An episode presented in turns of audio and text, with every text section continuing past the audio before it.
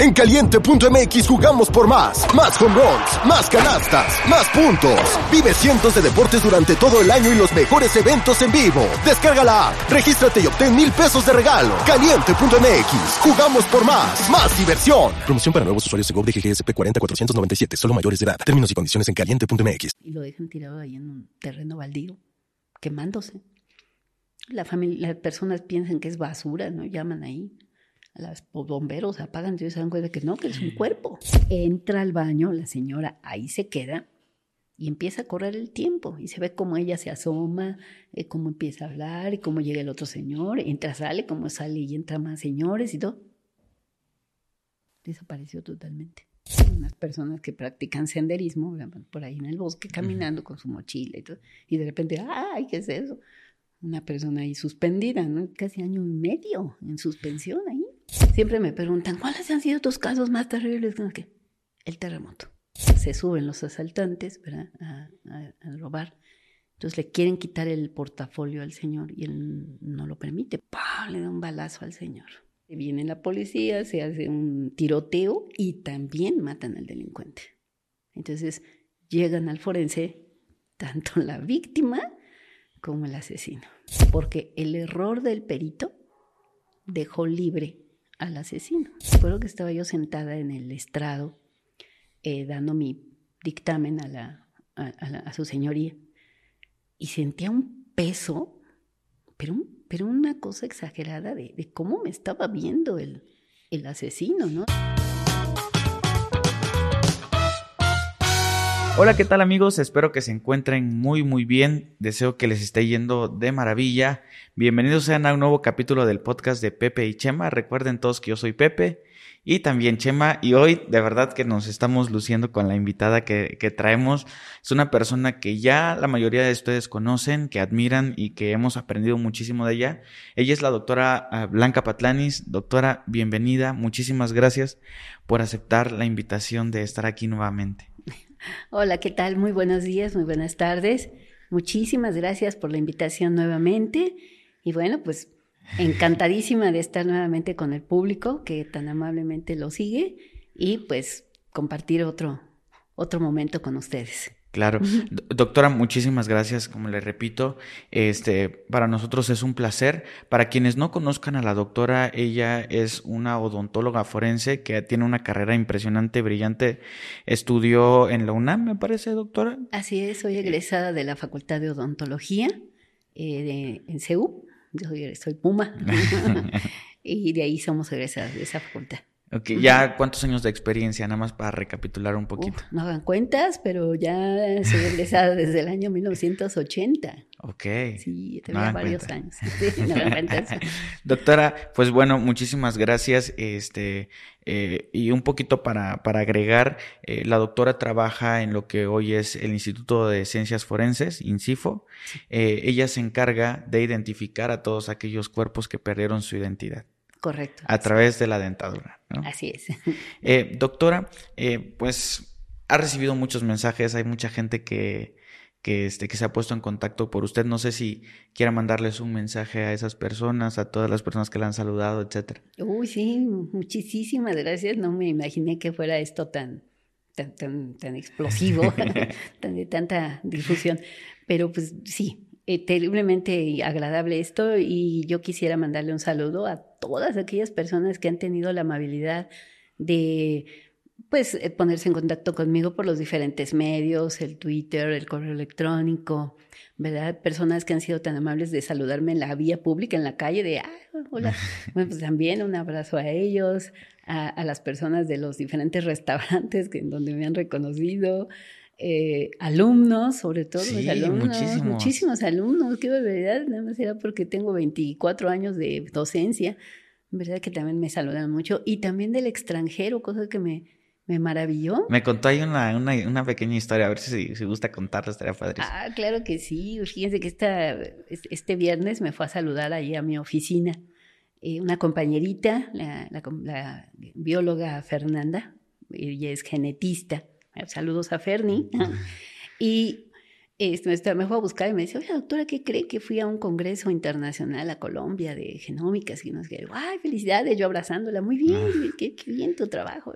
Eh, yo fui la única mexicana y pues me tocó quedarme en el mismo hotel con unas compañeritas de Colombia y de Costa Rica. Eran de Costa Rica las chicas. Y bueno, platicando de dónde trabajas tú. No, que dice, yo trabajo en el INCIFO, que es el Instituto de Servicios Periciales y Ciencias Forenses de Ciudad de México. Ah, debes de conocer a la doctora Blanquita. y ella, sí, es mi compañera. Ah, la doctora Blanquita, la seguimos mucho. Pues entonces, qué bonito, qué padre se siente que haya gente que te conozca en otras partes. Entonces, un saludo, un abrazo a todas las fans, ya, de fans, de, de, Costa Rica, ¿verdad? Les mando un abrazo, un saludo muy fuerte y gracias por esos saludos con Fernie. Y pues les mando igual un gran saludo, un gran abrazo a toda la gente de Costa Rica, de, he recibido de Argentina, de Chile, bueno, de diferentes partes del mundo. Muchísimas gracias y un abrazo, de verdad, las, las, todas las personas, también personas que me han contactado, que en algún momento, lamentablemente, ¿verdad? Han tenido la, la tristeza, la desgracia de encontrar un familiar en el INCIFO, mm, no ahora, sino de hace tiempo también, y que me han contactado para, pues, eh, manifestarme su agradecimiento durante esos momentos tan difíciles que fueron, ¿verdad? Tan duros para un familiar perder un ser querido de esa manera es pavoroso y que tuvimos esa empatía, esa comunicación y apoyo principalmente, ¿verdad? Que también me, me, contactaron y que me dijeron, eh, pues que fue un alivio, fue algún apoyo el que nosotros tuviéramos ese, e, ese trato tan, tan especial, tan humano sí, claro. en esos momentos. Entonces también a esas personas un abrazo y siempre, siempre los guardamos con muchísimo cariño a estos familiares. Ok, doctora, muchísimas gracias, de verdad.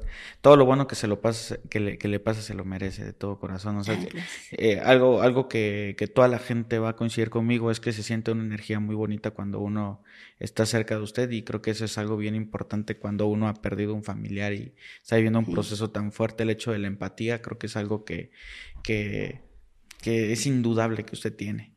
Eh, doctora, para ir entrando en algunas cosas, eh, algo que, nos gustó mucho a, todos en el capítulo pasado fue que eh, abordamos estos temas desde diferentes puntos de vista, como le mencioné al principio. hablamos del lado profesional, de qué es lo que involucra el hecho de ser un odontóloga forense, identificar los cadáveres. Hablamos de este tema humano, de cómo acercarse con la gente, y hablamos de este tema, este,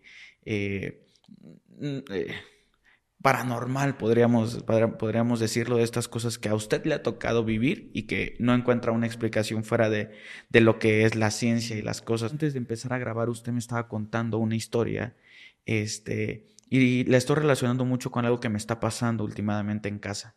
Entonces, eh, me encantaría eh, que me contara esa, esa primera historia de qué fue lo que le sucedía como al principio cuando estaba empezando a trabajar, ¿no? Así es, sí, sí, sí.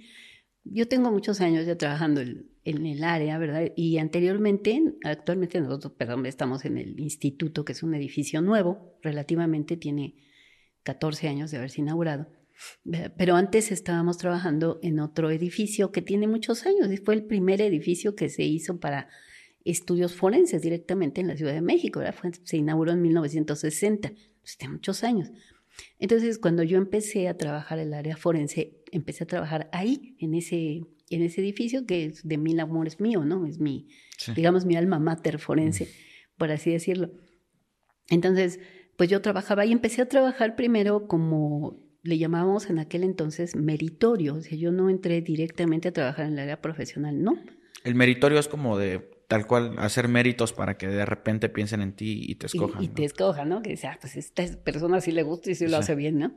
Eh, en aquella época, fíjense, en 1996, 97, ¿verdad? Yo terminé unos estudios de, de, del área forense y varios de mis maestros trabajaban en el forense. Entonces yo les decía, no, es que yo quiero trabajar ahí.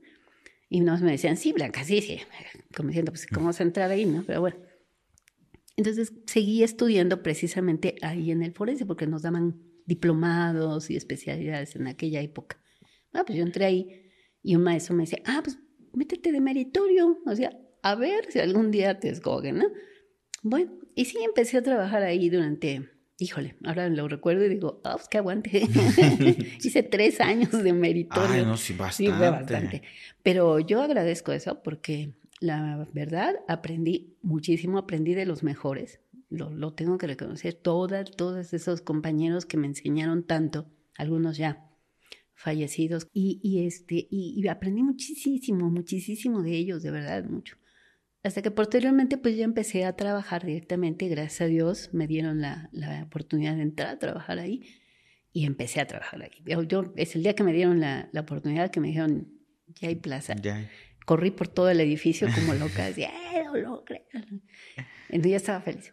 Bueno, entonces pues entramos ahí a trabajar y pues empecé a tener un mayor contacto con, con los documentos, con los cuerpos, etcétera. Y, y empezó a suceder algo curioso que en el momento de llegar a la casa de todos ustedes, ¿verdad? En esa época mis, mis hijos pues estaban pequeñitos todavía. Y pues ellos en la mañana se iban al colegio, a la escuela y yo a trabajar y pues ya después en la tarde nos veíamos, etcétera. Pero sí había un lapso grande en que la casa se encontraba sola, no había nadie. ¿no? Y estando trabajando, revisando algunos cadáveres, etcétera, sonaba mi celular. Bueno, revisaba yo el celular y la llamada era de la casa. La primera vez me alarmé mucho porque dije, pues ya regresó uno de mis hijos y quedé ahí. Sí, claro. contestaba yo al teléfono y solamente se escuchaba estática. Esa que, como la que veíamos antes en la tele, ¿no? Que salían chochitos. Así se escuchaba estática y yo, bueno, bueno, nada. Pues, Cortaba yo la llamada, ¿no? Dije, qué raro, ¿no? Pues, ¿Qué pasó ahí? Y mis hijos, no, pues nosotros no te llamamos. ¿Ve?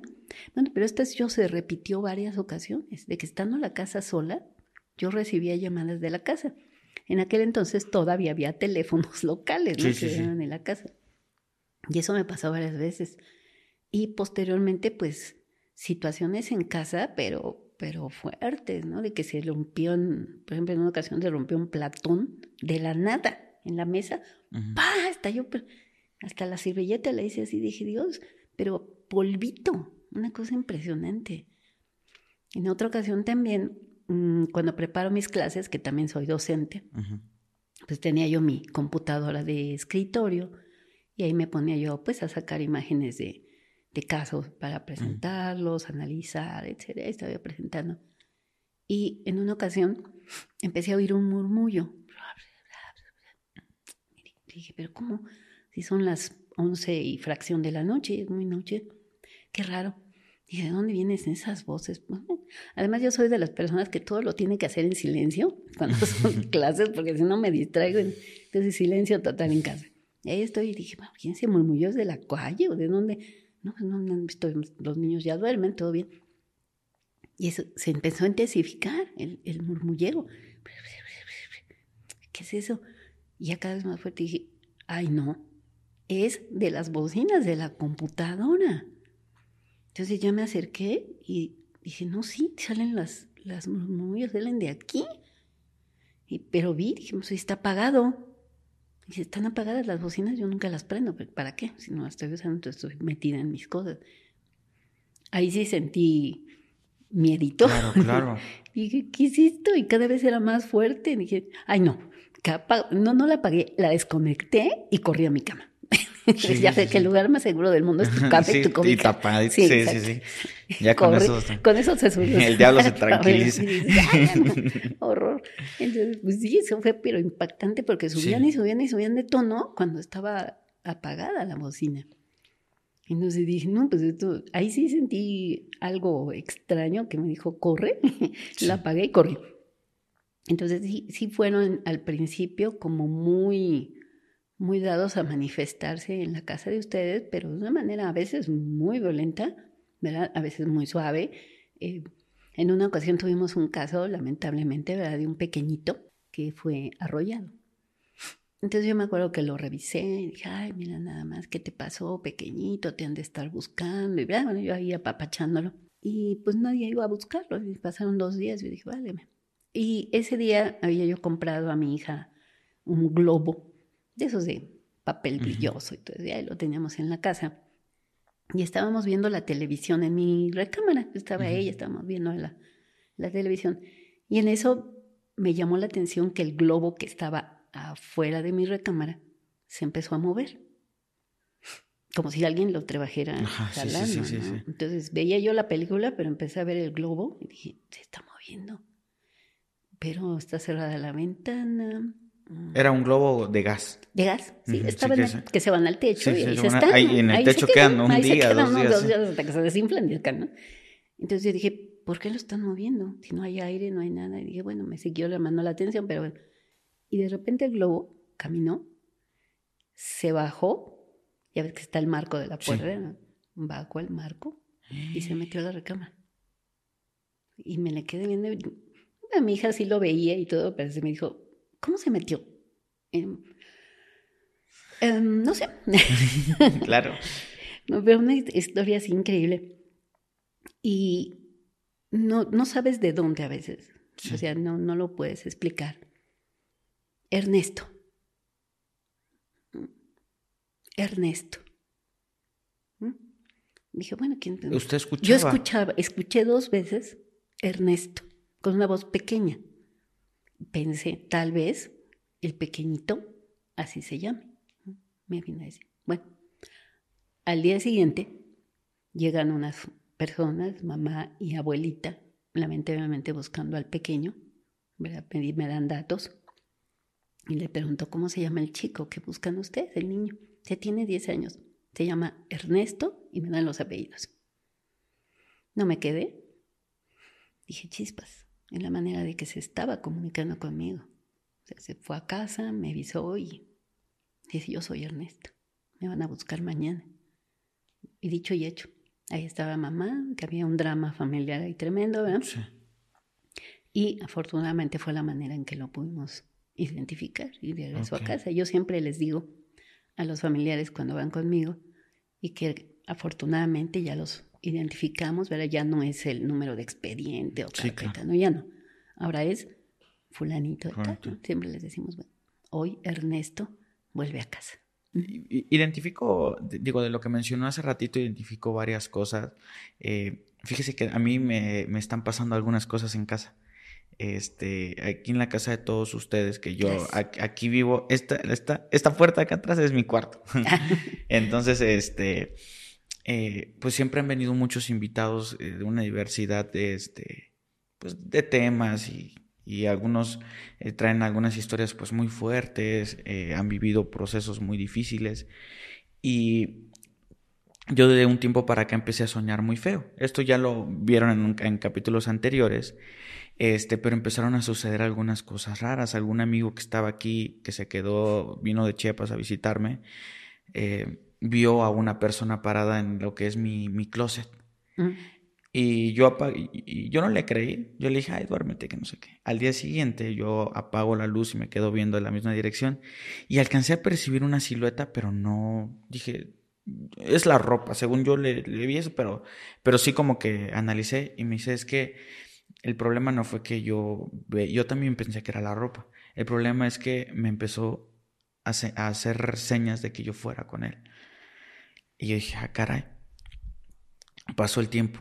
Luego vino un amigo que se llama Julio, que le mando un gran abrazo de un podcast que se llama Musicalmente Paranormal, y le comencé a contar estas cosas. Estábamos ahí sentados en el silloncito y me dice, pues si quieres antes de grabar, vamos a hacer una pequeña, una pequeña limpia.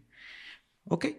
Y entonces él saca un, péndulo con una piedra y le comienza a preguntar ciertas cosas al péndulo. Eh, por favor, hazme la señal de cómo es sí. Y entonces el péndulo empezó a hacer así ahora dame la señal de no. Y entonces el péndulo cambia de dirección y comienza a ser así. Y entonces le empezábamos a preguntar cosas. Bueno, le preguntaba y le preguntó acerca de, eh, de que si, si, había alguna presencia o algo aquí y empezó a hacer que sí, que si era algo malo que venía tras algo y dijo que no.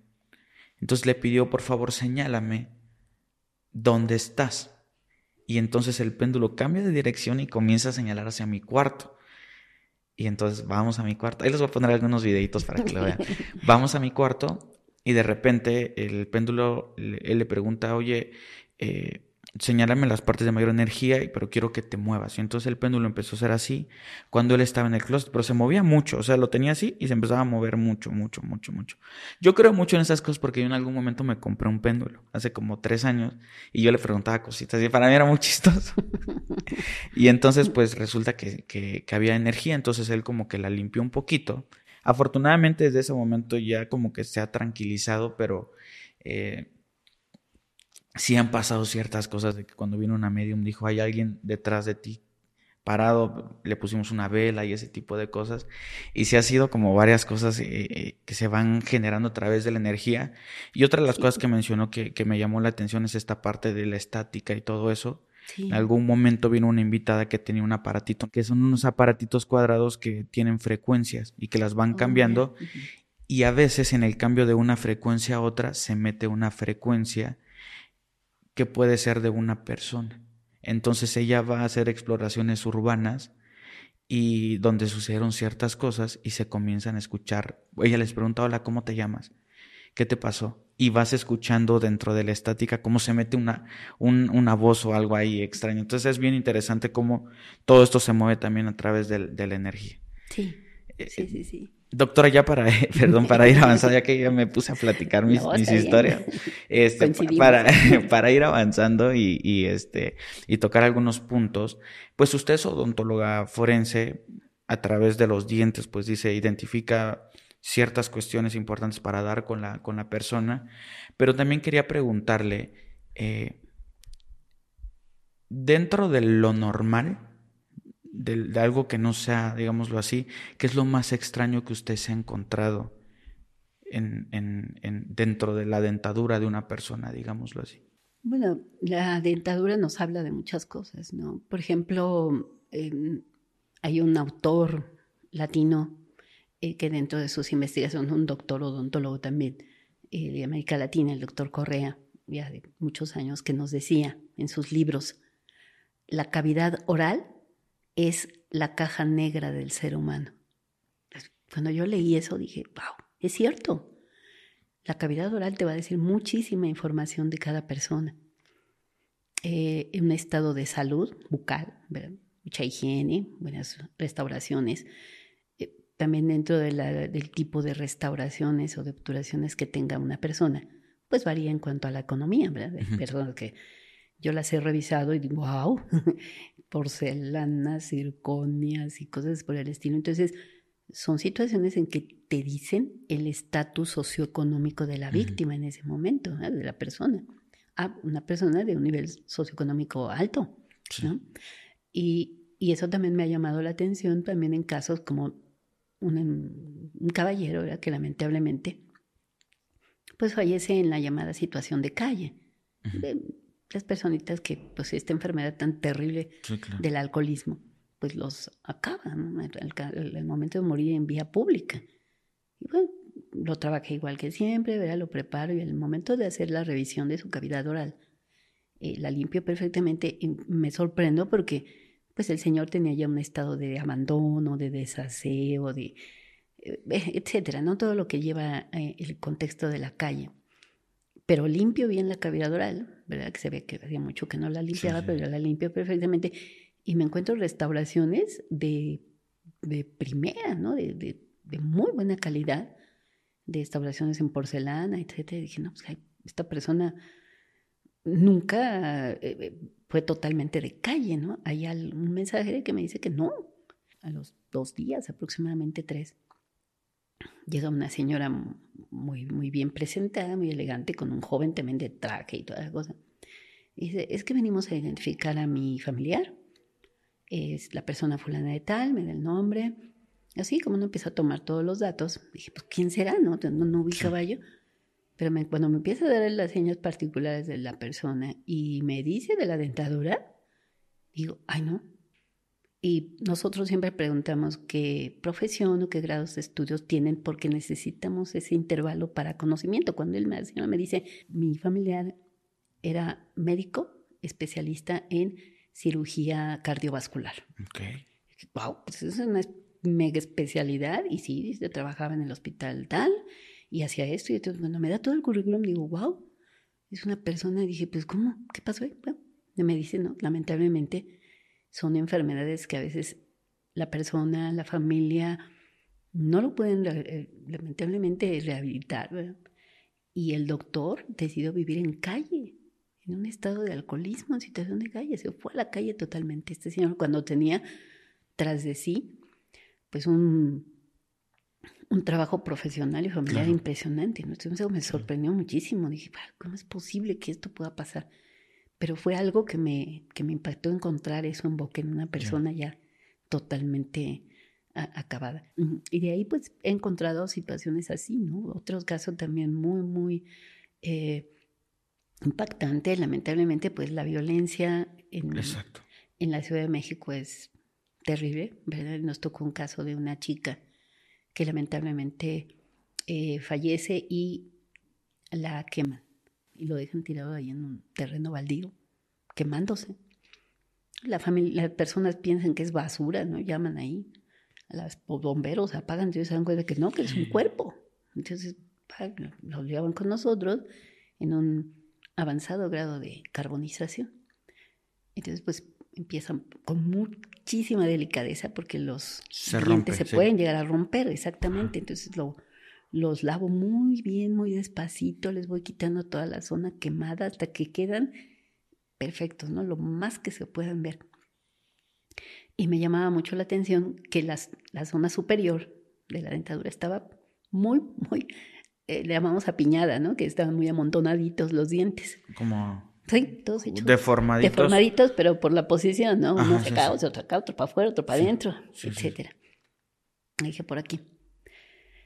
Bueno, pasaron varios días, ¿verdad? Hasta que lamentablemente una señora fue, estaba buscando a su hija, que ella tenía tiempo que no, no aparecía, dices que la estamos buscando, ya me da señas particulares, algún tatuaje, etc. No, pues en una persona carbonizada no, ya eso ya no se ve. Entonces, le digo, ¿y de la dentadura? Y me, dice, no, está bien, de la dentadura. Le digo, mm, a ver, vamos a acordarnos, ¿verdad? Eh, están así parejitos, parejitos. No, no, no, parejitos, parejitos no. Digo, mire, a ver, más fácil. ¿Tendrá usted alguna fotografía de ella en donde se vea su dentadura.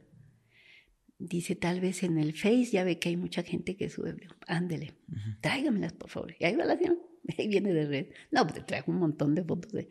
Y hay una especialmente donde la chica estaba sonriendo, pero a más no poder, se veía toda la dentadura. Y dije, en cuanto vi la foto, es ella. Nosotros le tomamos la foto, se llama fotografía intraoral, a cada cadáver, que es desconocido. Bueno, tenía la foto, pongo la foto de la chica sonriendo, la acomodé en la computadora que me diera el mismo tamaño y fui revisando diente por diente.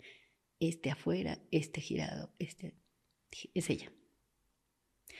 Lamentablemente decirle a la mamá o a un familiar, ¿verdad? esta persona que está tan quemada, ¿verdad? tan carbonizada de su familiar, pues por mucho diente que vean, dicen, híjole, lo llamamos el sentimiento de negación. no, pues es que no es posible. Y tuvimos que acudir al estudio de genética, que es el que usamos para redondear el, el resultado. Ya incluso quemado un cuerpo se puede hacer ese estudio. Eh, sí, hay ciertas regiones del cuerpo que no se llegan a, quemar porque están profundas. Ah, Ajá, que puede ser músculo, eh, puede ser incluso algunos ligamentos, etcétera. Entonces nuestro laboratorio, ¿verdad? Que les mando un abrazo a, todo mi equipo de, laboratorio de genética. Hola, a Maurito, a Mariana. Bueno, no quiero dejar sin un abrazo a todos. y, son, son, excelentes mis compañeros también. No lo dudo. Y sacan el estudio de la mami y el estudio de la chica y me dicen, mi doctora indudablemente es ella, positivo. Y bueno, fue un una etapa muy difícil para la señora, lo recuerdo, que claro. sí es que esto es terrible, doctora, lo entiendo.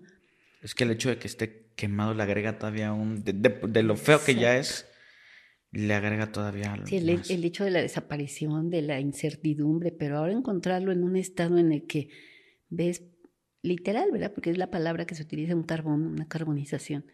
En ese estado de decir, híjole, yo creo que para ellos es vísimo, pero la señora me decía, hay esa tranquilidad de que ya sé dónde está. Y ya vuelve nuevamente a tenerla en un sitio donde la pueda ver y, tranquilamente estar de cierta manera, de cierta manera en casa. Hay, hay algunos casos, doctora, donde la, la, misma gente le quite los dientes a, a, los cuerpos o nunca le ha tocado de que, no sé, algún signo de, de tortura o cosas así. Afortunadamente no.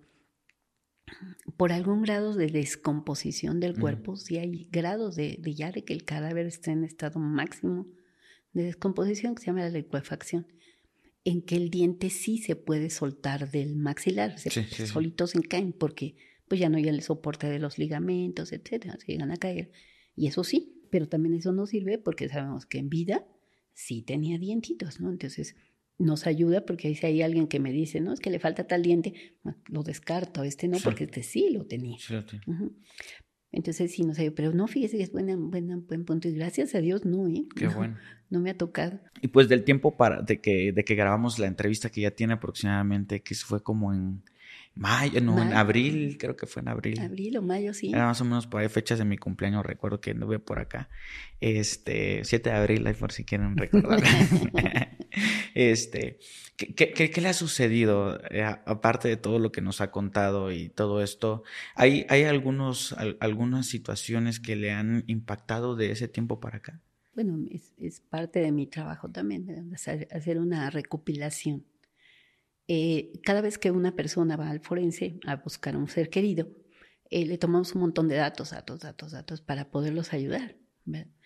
Y eh, el teléfono para si tenemos alguna información o posteriormente dudas, etcétera, pues comunicarnos con ellos, ¿no? Pues tengo que revisar las carpetas del principio de año para ver qué pasó, ¿no? Entonces, pues tomo mi carpeta de enero, hablarle a las familias, ¿verdad? Buenas tardes, soy la doctora Blanca, hay gente que se espanta. ¿Qué pasó? Es que. Le digo, no, no, no, calma. ya nomás digo forense y todo el mundo se espanta. Dice, ¿qué pasó? No, no, espéreme, espéreme. Es que eh, ustedes reportaron como desaparecida tal personita de su familia y ahora queremos ver si ya apareció. Ah, no, dijo, qué susto nos puso, doctora. No, ya apareció. Ya, digo, es que no nos avisaron que ya apareció. Ay, perdón, que X cosas. Bueno, entonces, pues, la mayoría, eh, otros lamentablemente, pues me dicen, sí, ya la localizamos, lamentablemente falleció en otro estado. Y bueno, eh, pues qué pena, lo sentimos mucho, esperamos que pronto supere esto, etcétera me acuerdo que, fue el último, y dije, bueno, este ya. Ya le marqué y, y, me contesta una señora de edad. Es de la doctora Blanca y quiero saber si, si su hermano fulano ya apareció. Ya lo No, todavía no. Empieza a llorar la señora. Digo, ah, lo siento mucho, señora. Bueno, mire, es importante que venga con nosotros porque pues podemos darle más información, apoyarla más, eh, ver qué está pasando, darle más apoyo en otras instancias de búsqueda, ¿no?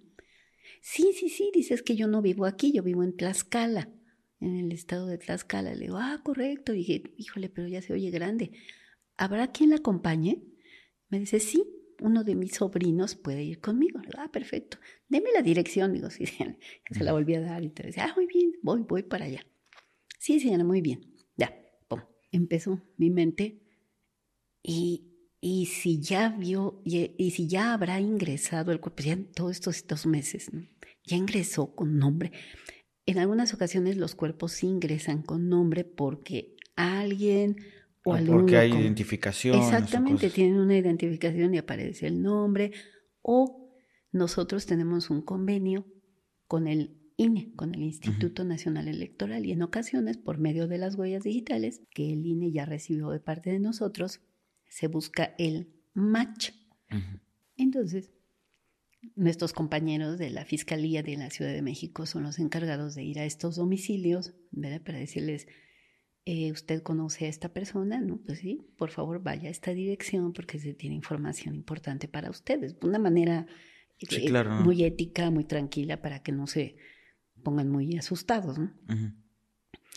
Entonces, pues dije, ¿y si y si dio match con el INE. Entonces me empezó la cabeza a revolotear así de una manera de... Entonces dije, a ver, vamos a ver, se llama el señor fulano de tal. Entonces en la computadora lo busqué en todo 2023 y no, no había dado el match. Dije, pero fue, a ver, ¿qué fecha dio la señora que desapareció el señor? Ah, aquí dice que la va a visitar, ojo, la va a visitar a su casa a Tlaxcala el día entre el 15, el 16, algo así de, de octubre. Ujú. Qué bueno. De 2022. Dije, bueno, 2023 no, no aparece. ¿Por, por qué, ¿Por qué, doctora? ¿Por qué si le dijo 2023 usted decidió buscar en el 2022? Es que ya nos había pasado antes, como les comenté, dije, eh, no, mejor me voy al 2022 también a buscar, ¿verdad? Y ahí entro en la computadora y le pongo, ya ves que le pones el nombre y te da el, el- Y sí, por INE, dije, a ver, por INE, por INE. ¡Wow! Aquí está. Y veo la fecha de entrada, fines de septiembre De 2022. de 2022, que entró con nosotros.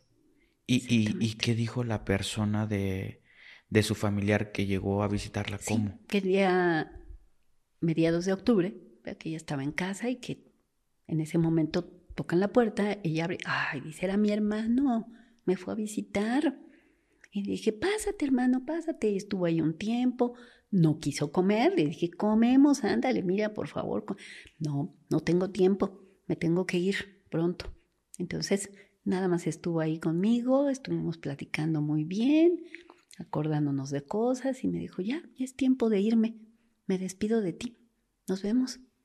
Le dije, sí, hermano, te voy a ver pronto allá, en, en- este, te, voy, te voy a visitar. Él, él no tenía un domicilio como tal, me comenta la señora que vivía en el empleo, que dicen, es que donde él trabajaba de hace años, era una imprenta, un taller, algo así, me comentaba. Ahí mismo le dejaban quedarse. Y esa era la dirección del INE.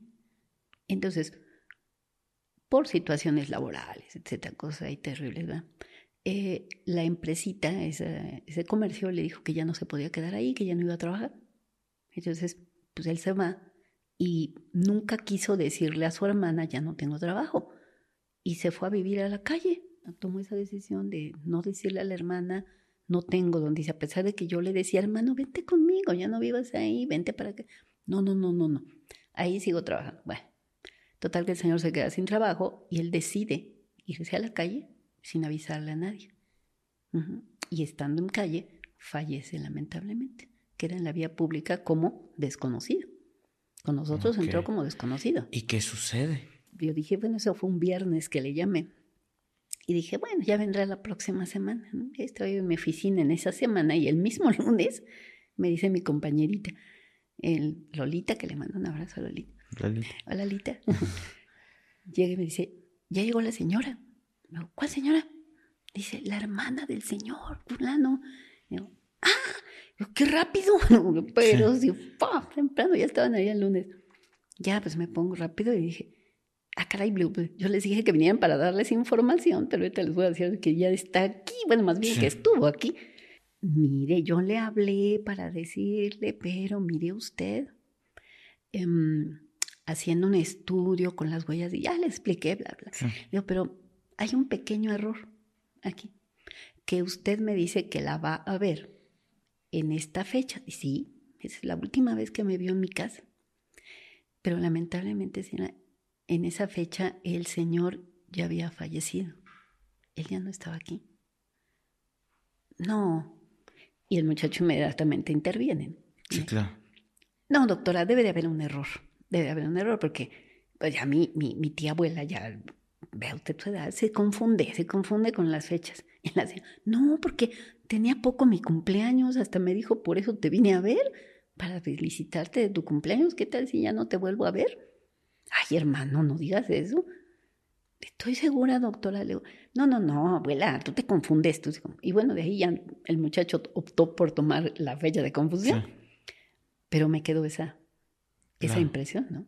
El señor ya había fallecido en el momento en que se comunicó con la... Pues es algo que habíamos platicado la otra vez, ¿no? Que se, se ha repetido en muchas se situaciones. y- repiten, se repiten. Y, y- y cuando ellos dan ese mensaje de que ya quieren que los encuentren, inmediatamente algo te empieza a revolotear en la cabeza de que dices, tengo que ver dónde, dónde, dónde, dónde, dónde saco la información para informarle a la familia, aquí está. ¿Ha tenido compañeros que, que, que sean escépticos, digámoslo así, pero que en algún momento algo les hizo eh, clic o algo los sacó de, esa, de ese escepticismo? Bueno, muchos son muy escépticos Sí, ¿verdad? sí, sí. y siempre buscan el, el lado científico. ¿no? La, la cosa, la cosa es científica y se confunden con las fechas, no es posible que eso pase, cosas así que ellos... Ajá. Y no, y definitivamente el que es escéptico en ese campo lo es así. ¿no? Dicen, no, no, no. Pero mm, sí hay algunos que sí les han pasado hechos también, ¿no?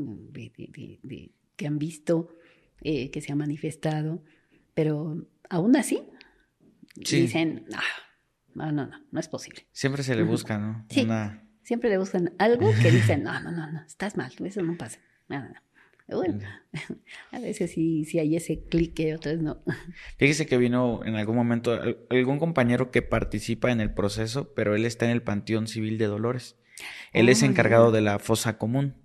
Entonces estuvimos sí. platicando y él es una persona que dice, "No, o sea, yo no te puedo hablar de, yo no te puedo hablar de, de sucesos este, paranormales, nada eso.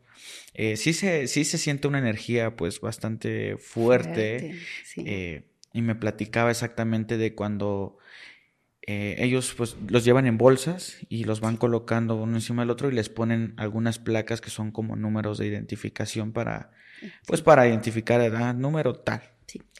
Y él me platicaba de esta parte de que sí hay una sola cosa que a él, eh, que él sí practica cuando llega alguna familia y dicen, oigan, ¿sabe qué? El cuerpo 530 ya lo identificaron y la familia lo quiere recuperar.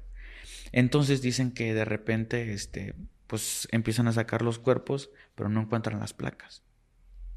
Y entonces a ellos, ellos le hablan al cadáver de, oye, ya vinieron por ti, échanos la mano, por favor, esto y lo otro. Dice que de repente encuentran la placa en el pie o adentro del cráneo incluso. O sea, que, que, este, que la buscaron por todos lados y que de repente ahí estaba siempre, ahí estuvo siempre. Pero que son estas cosas que le pasan, eh, que a pesar de que él mantiene esta parte del, del escepticismo, no puede desprenderse también de este lado humano o, no- o no sé, o de misticismo, Sí. no sé cómo lo podríamos llamar. Fíjese que es, es bien importante esto, que qué bueno que lo tocamos de la fosa, para quitar ese, vamos a llamarlo así, esa, esa leyenda urbana, porque yo lo considero Sí. así como una leyenda urbana ahí media nefasta, de lo que es la fosa común. Sí. Mucha gente me dice, ah, es que estoy eh, horrorizado porque van a mandar a mi familiar a la fosa común. Y haga de cuenta que piensan que es como así la cosa más terrible del mundo. Le digo, no, espérame, ¿cierto? Una fosa común es una fosita de, de sepultura, pero le llaman común porque pues van a estar varios, varios cuerpecitos juntos. Ujú. pero no revueltos. Con el fin de que en algún momento tengan un lugar donde poderse recuperar, ¿verdad? Exacto. Más que el panteón, a pesar del tamaño que tiene, pues sigue siendo pequeño para la cantidad de personas Sí. que, que- que lo ocupan.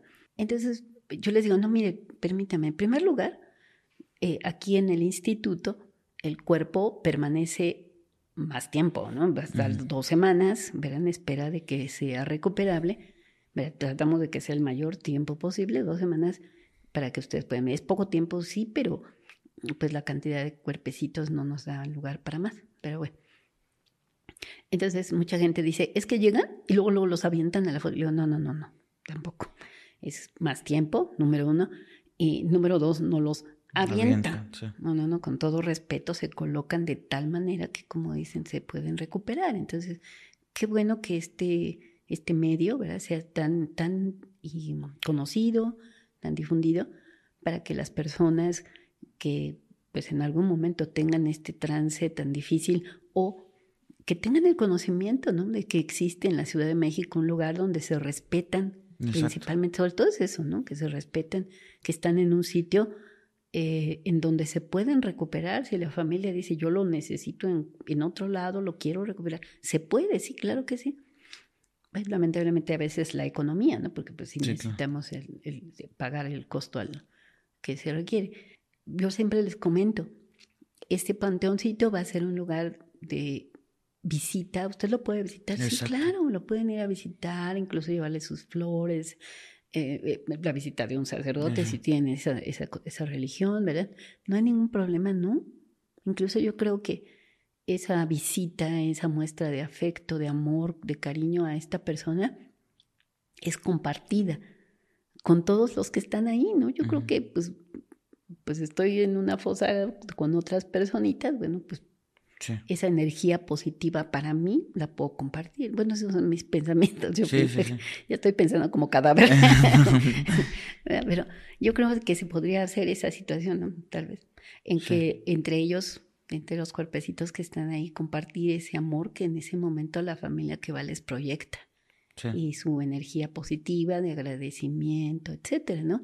A todo lo que, lo que se vivió muchísima gente que ha estado buscando fue y nos dijo, oiga, por si las dudas, ah. pues otra vez empezamos. Claro que sí, ya estamos otra vez empezando. Y luego ve, lo que pasa es que, y les doy un pequeño resumencito de lo que hizo el papá. Trae a la esposa o al hermano o a la tía o no sé, alguien que nos apoye y eso muchas veces lo hemos hecho. Hoy estoy en un caso en donde la familia pierde a este, este hermano en Texcoco y aparece aquí atropellado y muere en Balbuena. Entonces, por las huellitas, encuentran a la familia y él dice, pero es que ¿qué hacía aquí en la Ciudad de México mi hermano?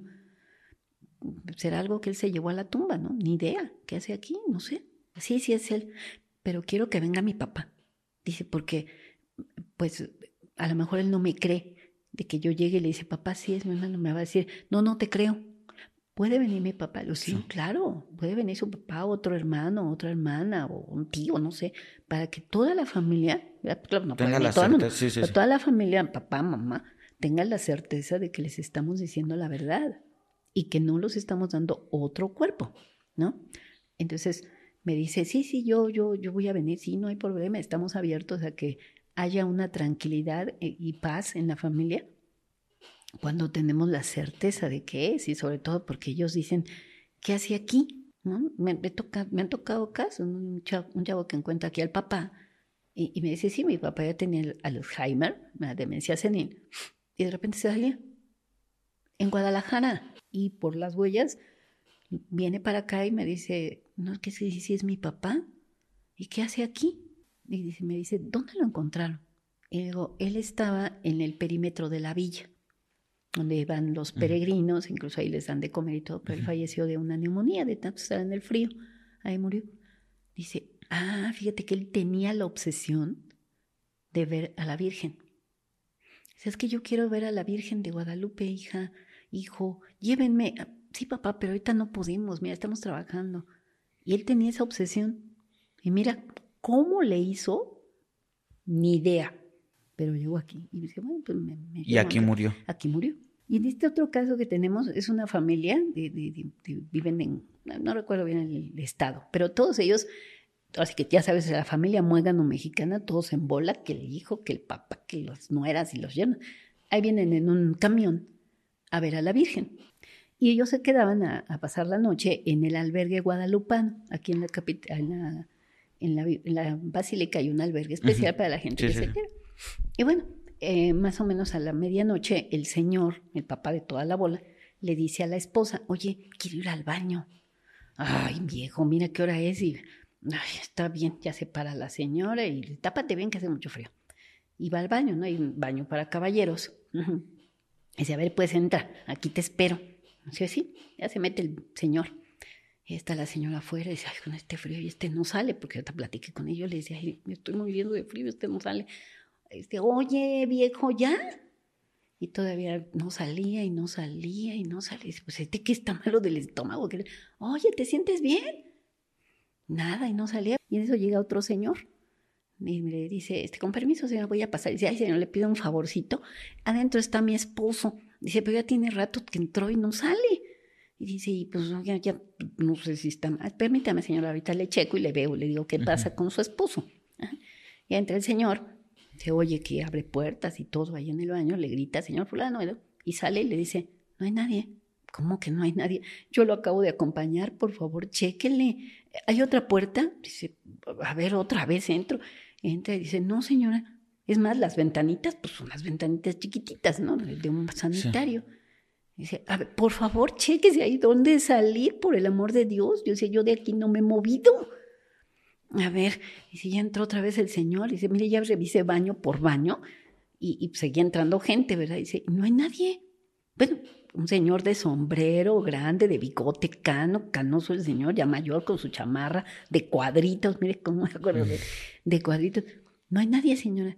Y es más, ellos pidieron la revisión de cámaras de, de C5, de ese día, de ese horario y todo, y se ve en la cámara, ellos me enseñaron en el celular, y se ve como viene la señora, verá, está tapándose con su chalecito y el señor acomodándose el sombrero. Entra al baño, la señora ahí se queda y empieza a correr el tiempo y se ve cómo ella se asoma, eh, cómo empieza a hablar y cómo llega el otro señor, entra, sale, cómo sale y entra más señores y todo. Total que la familia al día siguiente pues se tuvieron que ir, se quedó una de las hijas, la señora y otro yerno, ¿verdad? Para seguir la búsqueda eh, se quedaron casi una semana más y me decían, doctora, ¿qué pudo haber pasado? Le no sé. Desapareció totalmente. Es un caso, a ver si ya estamos como en la tele, ¿no? Caso sin resolver. Nunca han encontrado el cuerpo, nada. No, nada. Wow. Ahora sí quedé. Sí, sí, me dejó pensando de qué es lo que pudo haber sucedido. Eh, vamos a investigar por ahí a ver si encontramos sucesos similares que se repitan a ver si existe alguna coincidencia con algún otro caso. Este, porque no sé, me hace pensar en, de verdad, de verdad, de verdad, en viajeros del tiempo, me hace pensar en, en incluso en, extraterrestres o cosas así.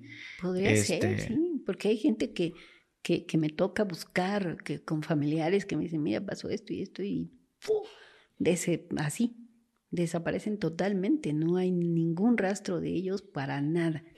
Entonces, pues sí, hay algunas ocasiones yo pienso, pues, ¿qué pasó, no? Traspasaron un límite de, de, de, una, no sé, de una puerta que, que, se abrió de, un, de, de, otra zona, entonces que hayan desaparecido de esa manera, tal vez, no sé. Porque lo que, lo que, lo que en algún momento una persona que, que, vino a contarme, ella es una persona que investiga mucho este tema de los extraterrestres y, y, y, cositas así, pero es muy documentada y me va, ella me va diciendo a lo largo de la historia cuáles han sido las manifestaciones y este, ella me comentaba acerca de las apariciones de la, la, Virgen María, las Marías básicamente en diferentes partes del, del mundo y cómo hay ciertas coincidencias en esas zonas.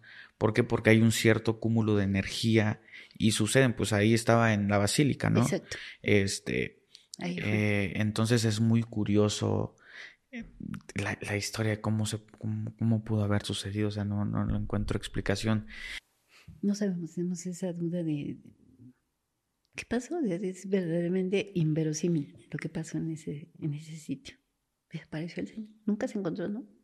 Ellos dejaron de venir casi un año después Hola doctora, ¿cómo está? ¿Cómo está Paz? Y vamos a revisar los datos nuevamente. Le digo, no, no hay nada. ¿Quiere ver las fotos? Sí, sí, sí, por favor. A lo mejor llegó eh, fallecido de un hospital o algo, ¿no, doctora? Sí, venían foto por foto, veíamos señas y todo. Nadie. Y me dice, lo que sí dice, no sé si mostrárselo porque a lo mejor no me lo va a creer, doctora. Y le digo, ¿qué es? Y dice, es que traigo una fotografía de mi papá. Le digo, pues sí, aquí tengo una. Le digo, ¿esta? Y dice, ándale, esa misma la traigo para mostrársela. Y me dice, eh, ¿se la voy a mostrar, doctora?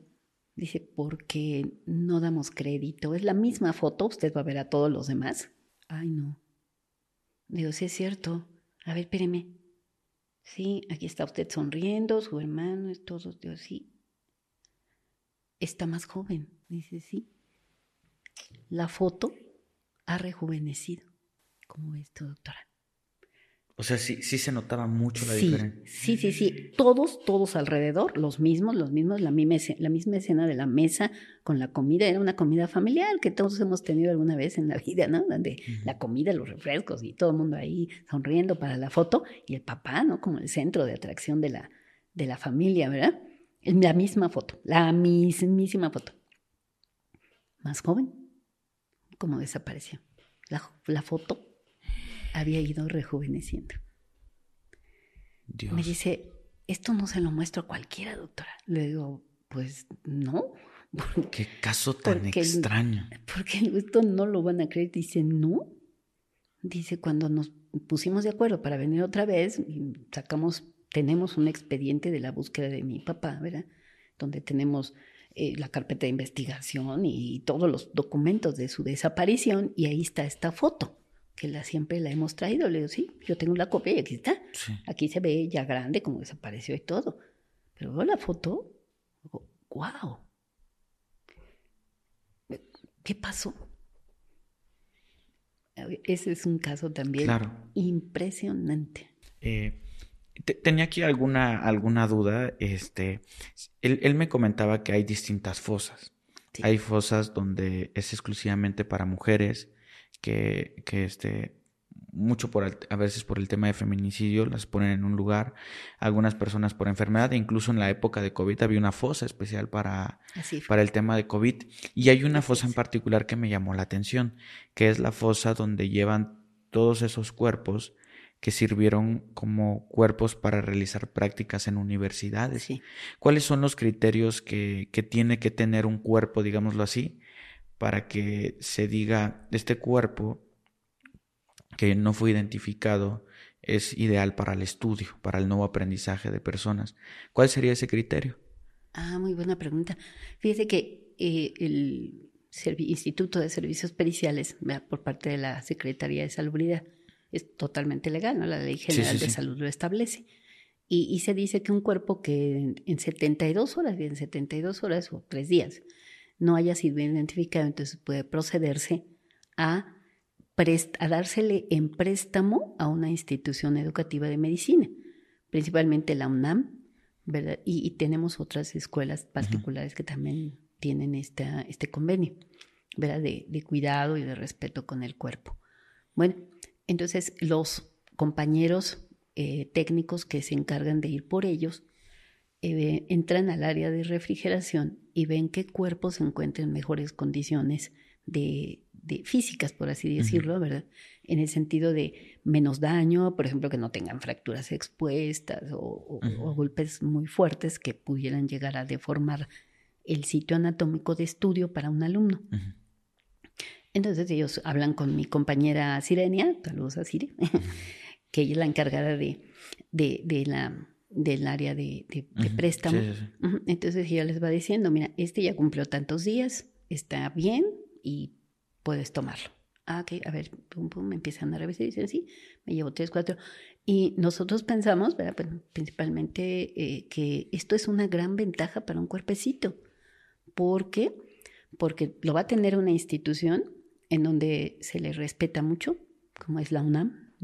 mis compañeros de allá les dan muy buen cuidado, les dan un tratamiento de conservación Exacto. excelente, ¿verdad? Una, una, una, conservación con el formol muy, muy buena. Los tratan muy bien. Y ya los alumnos, en mi época a mí me tocó trabajar con, con ellos, aprender y, y verlos con el, ¿cómo le podríamos decir? Con el agradecimiento de todo lo que nos enseñan como alumnos en medicina, en odontología. Entonces aprendemos mucho de ellos. Yo, yo en paz descanse el maestro Salvador de Lara Galindo, un excelente maestro en, anatomía humana. Fue mi maestro y nos llevaba allá a trabajar con los cuerpos. Y él nos decía, que el que le falta el respeto a un cuerpo, le levanta un acta administrativa universitaria y jamás vuelve a la universidad. Es cierto, no hay que respetarlos y trabajar con ellos. Entonces, esto es muy, muy bueno para ellos porque el cuerpecito va a estar ahí 11 meses. Legalmente pueden estar ahí 11 meses y una vez terminando, el área jurídica de la escuela, en este caso la UNAM o la escuela particular que lo tenga, tramita, tramita su actita de función y los llevan a esa fosita, a la fosita de los que nos hicieron favor de enseñar. ¿Y, ¿Y, qué pasa si en el proceso de estos 11 meses se logra identificar, digamos, o llega un familiar, ¿se le retira el cuerpo a la institución? Sí. Si nosotros, por medio de, la compañerita Sirena, le venimos, oye, sí, ya se identificó tal expediente, por favor, les puedes decir, sí, doctora. Entonces se les llama a los compañeros, ellos lo preparan, si en caso de que esté trabajándose en un área, se sutura perfectamente, se limpia, ¿verdad? Y al día siguiente se, se envía nuevamente al forense, ahí es donde lo van a, a retirar los familiares con su funeraria y todo. Eh, aquí nosotros les explicamos a los familiares, ¿verdad? Que aparte de esta ventaja de que esté todavía ahí, que se haya conservado, la escuela, la universidad en este caso, le va a dar a la familia una tesina de embalsamado. pues es un ahorro muy bueno. Para... ¿Qué, es? Ah, ah ok, ok. Sí, de que está Lo van a embalsamar. Sí, No, no, no, de que ya está embalsamado. Ajá, y de una manera perfecta, ¿verdad? Y que eso permite que lo puedan velar incluso o trasladar a algún estado del país, ¿no? Hay gente que me dice que somos de tal lugar, ¿se lo pueden llevar? Sí, claro, y eso es un ahorro para la familia. Entonces, pues ya la familia lo puede recuperar.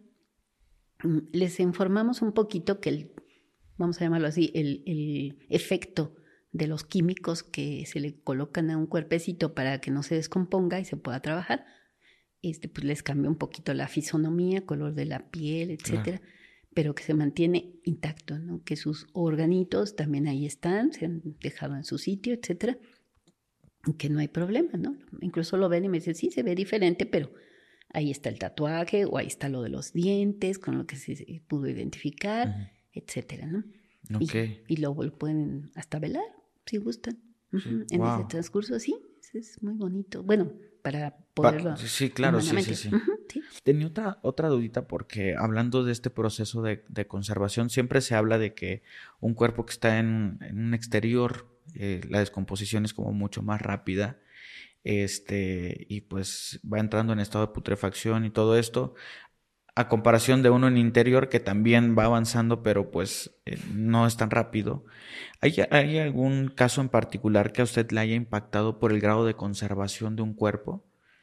O sea, porque se mantenga eh, intacto, digámoslo así, aún, y, hayan pasado algunos días.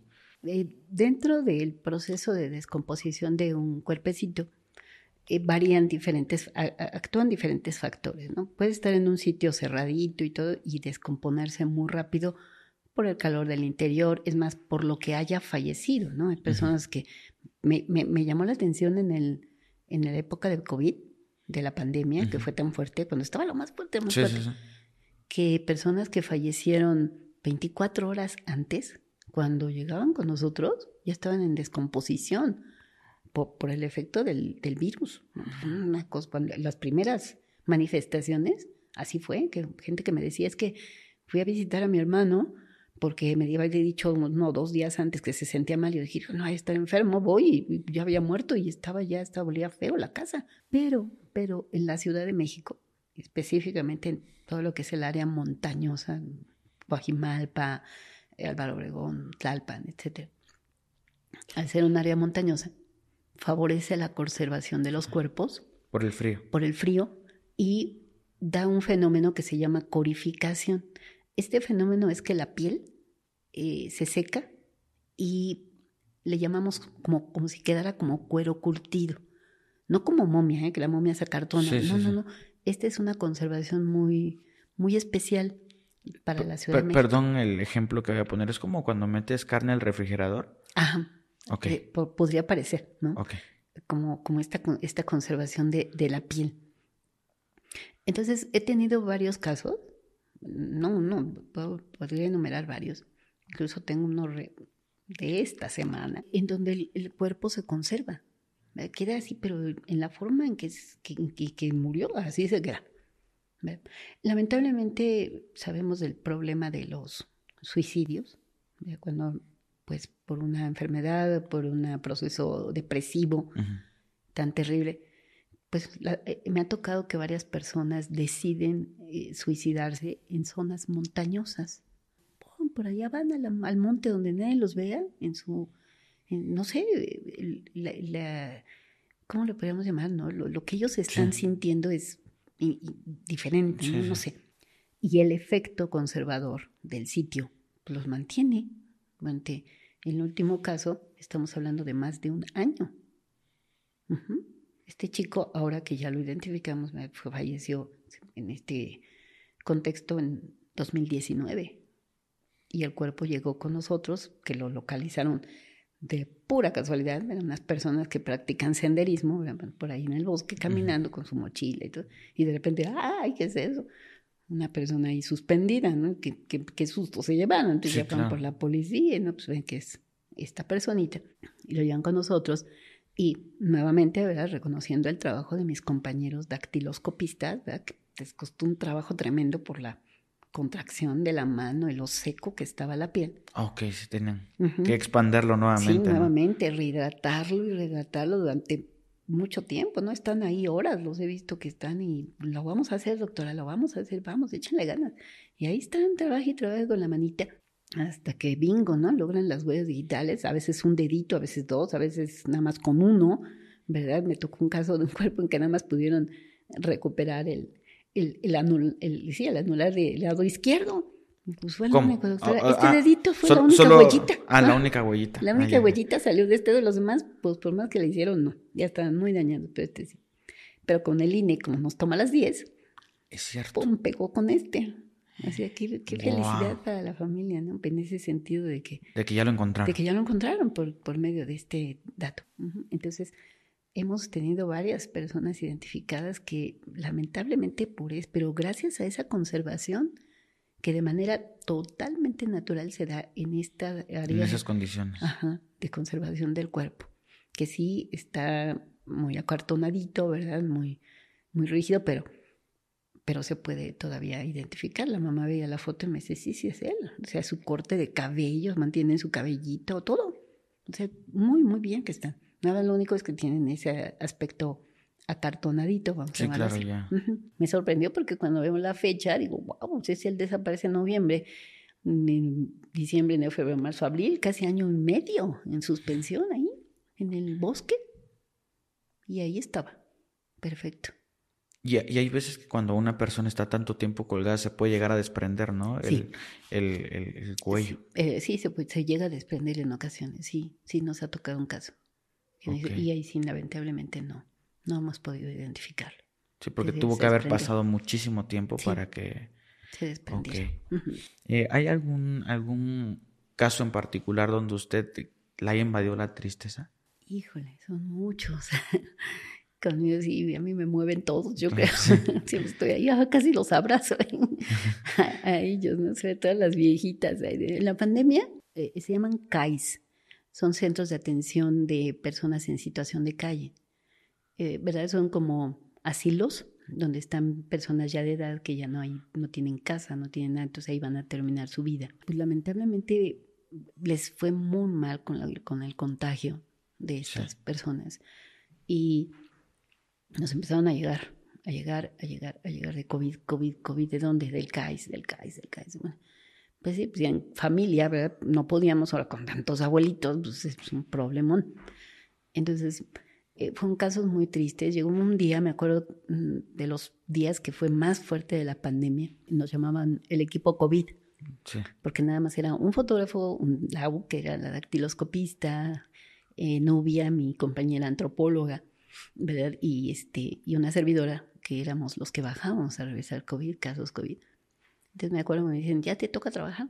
Ah, bueno, ya bajé, pues los preparé, los limpié todo eso. Y me di cuenta, eran unas tres, cuatro planchas y todos viejitos.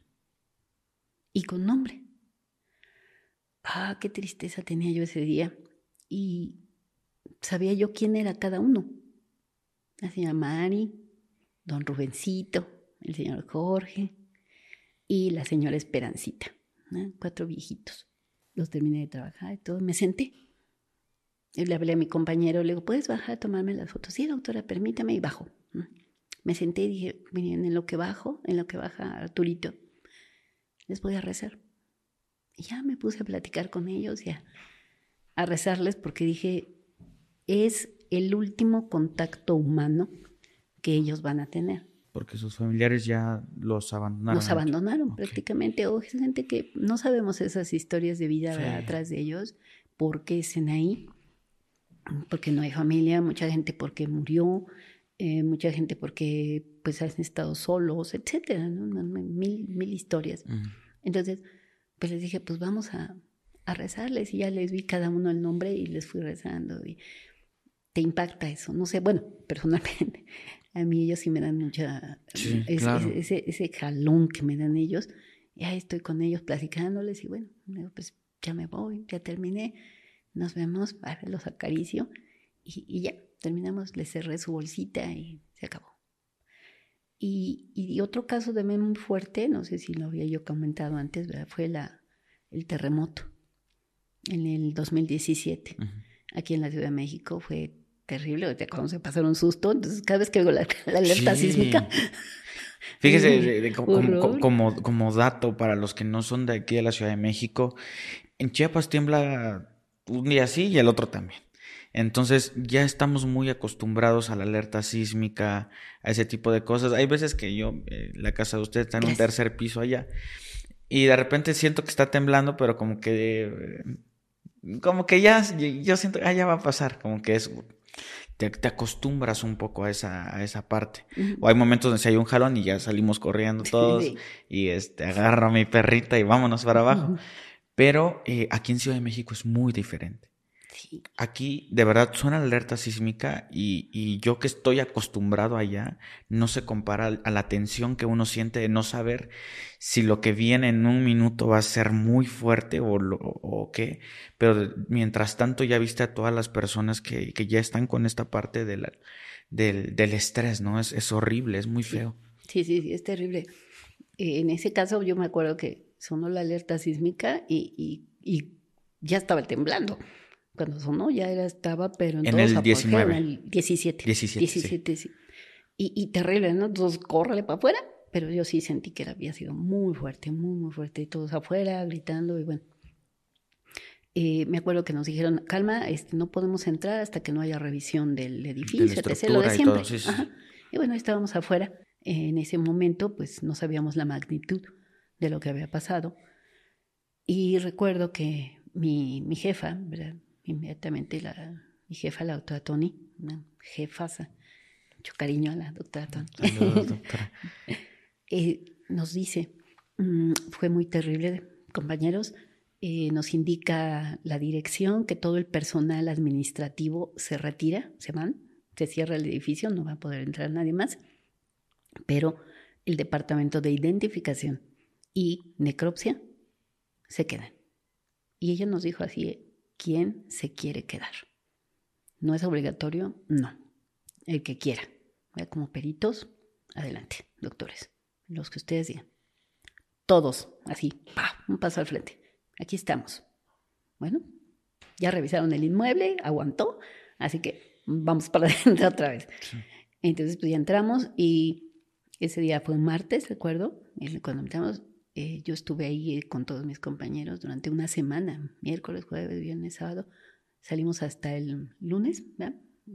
¿Sin regresar a casa? Sin regresar a casa. Ahí estuvimos 24 horas por 24 horas trabajando todos. Ahí estaba Lau, ahí estaba eh, mis compañeros fotógrafos. Algunos sí iban a casa y regresaban, otros dijimos, no, aquí nos quedamos porque los cuerpos estaban entrando 24 horas, 24 horas, 24 horas. Me acuerdo que me dormitabas y oías el pa, ya llegaron, pum, Salimos corriendo, ya listos, baba.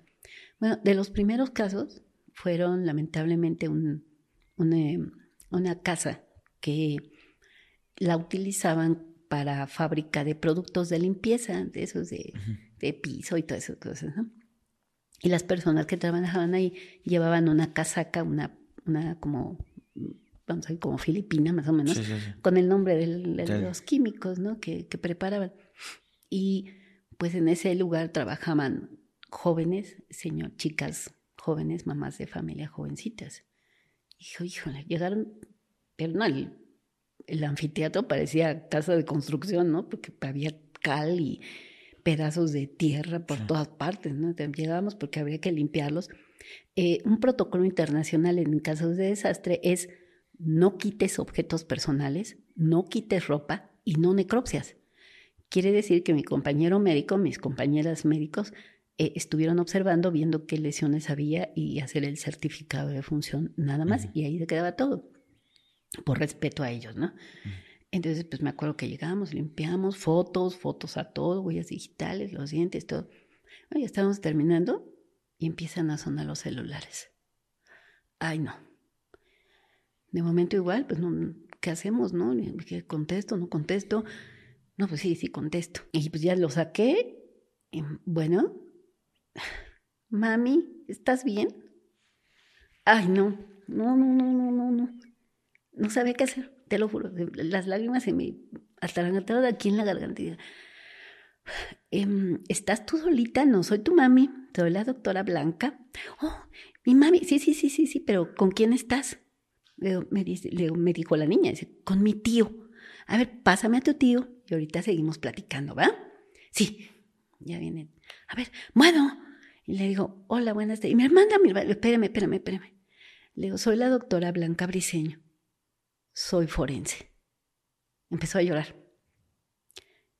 Así un grito desesperado, ¿eh? pero gritos, no, no, no, no.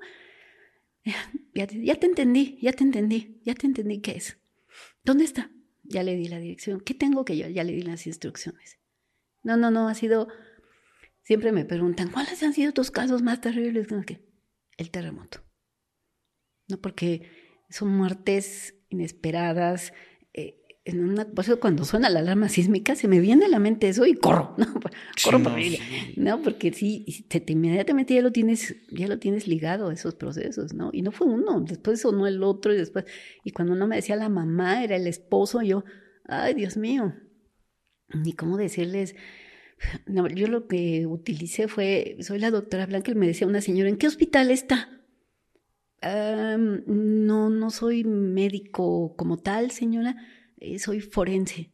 No voy a darles la palabra forense, pa, los mandas a una situación terrible. No fue, wow, todavía me lo acuerdo y lo vivo y digo, ay, no, no, no, no, no, fue, fue terrible, terrible, terrible. Y el estar trabajando 24 horas con esto, momento tras momento tras momento, eh, con familias enteras, recuerdo a las familias de una casa completita, eh, personas que no deberían estar ahí, ¿no? Eh, todos esos sucesos fueron, para mí fue, ha sido lo más, más fuerte del terremoto. Claro. Sí. Los demás, pues todos son duros, ¿no? Sí, sí, sí, sin duda alguna. Sí, pero yo creo que estos son algo muy, te dejó esa huella. Sí, sí, sí. Algo similar me contaba Lau de dactiloscopia, sí, me, me, movió mucho cuando me lo contó y me lo contó de esta manera de que dice ella que de repente escuchaban las alarmas, ¿no? De ya es la hora de levantarse. Sí. Y eh, nos tocó uno que sonaba y sonaba y sonaba y decimos, bueno, contestamos y este señor era un profesor él era profesor, él vivía solo y, la que contestó fue una alumna, eran alumnos que estaban preocupados por él. Si es que sabemos que él vive solo y, estamos preocupados porque no, no tiene familia. ¿Qué hacemos? Bueno, pues, pues vamos a hablar con el MP para ver de qué manera pueden ustedes darle cristiana sepultura al profesor. O sea, los alumnos intentaron recuperar. recuperaron el cuerpo. Sí, ellos lo, le dieron en esa época, el 2017, eh, las funerarias, hay que reconocer que se pusieron muy, muy accesibles, muy amables, gratis. Gratis, se llevaban los cuerpos, los sepultaban, daban el servicio de esa manera. Los apoyaron mucho. Y, y, no te he platicado el caso de Mía. No. No, Mía es una perrita. Ok. Es una perrita que una señora que vivía en la colonia del Valle la amaba intensamente. Era mi niña mía, la perrita, una cocker, ¿verdad? Hermosa. La quería mucho, la, la, quería a tal grado que, que se iba a trabajar y se quedaba sola mía. Entonces, ¿cómo? Entonces el señor, que era el portero del edificio, ¿verdad? Le comentó, dice, oiga, mi hija este, ahorita no entró a la escuela, tiene 16 años de edad. Dice, pero pues, puede cuidar a Mía en lo que usted se va a trabajar. ¡Oh, qué bien! ¿Tú me la recomiendas? Sí, sí, sí, mi hija la quiere mucho a los perritos, ven. Le voy a decir que venga. Sí, sí, sí, sí, sí. Ahí estaba la nena cuidando a Mía, mientras la señora se iba a trabajar, llegaba y se... Se quedaba ahí en su departamento de la señora. Ajá, cuidando a la perrita. Entonces, pues la señora se iba muy tranquila a trabajar. Y mi, la chica sacaba a pasear a Mía y bueno, todo, todo muy bien con Mía. Ella vivía en el piso, cuarto piso de este edificio, ahí en la del Valle empieza a temblar. Y la niña, la jovencita, lo primero que hizo fue la perrita, como acabas de mencionar. Lo primero fue mi perrita, pero lamentablemente no alcanzó a salir. Entonces se, derrumba, se, derrumbó el edificio. Exactamente. Eh, la mamá me platicaba, dice, cuando yo, y curiosamente, fíjate que esa señora eh, vivía o vive, no sé, tal vez todavía, en la misma colonia que yo, en donde está la casa de ustedes. Entonces me comentaba, no, es que eh, todos mis familiares eh, son albañiles, mi esposo, mi primo, todos son albañiles, y me van a ayudar, quieren entrar a, sacar escombro y todo. Pero pues, no nos dejaron, ¿no? Las gentes de, del ejército, que eran los que estaban trabajando ahí. Y nos tuvimos que quedar a la distancia, esperando.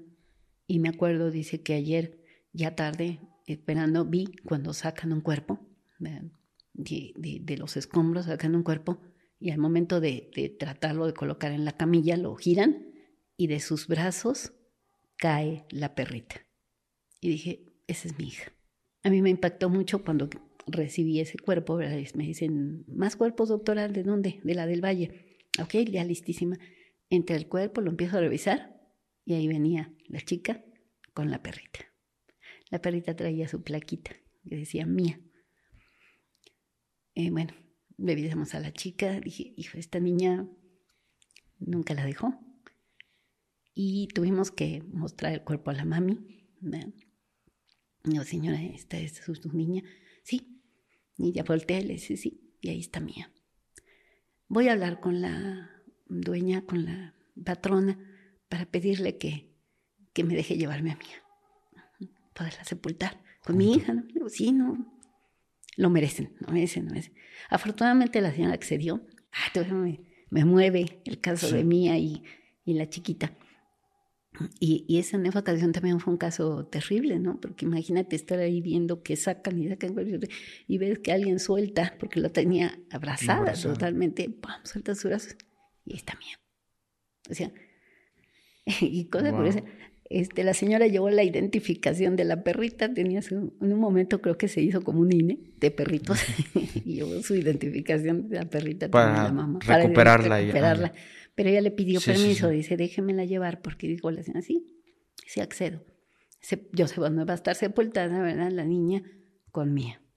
Y así se, se hizo ese capítulo de, de Mía y la niña.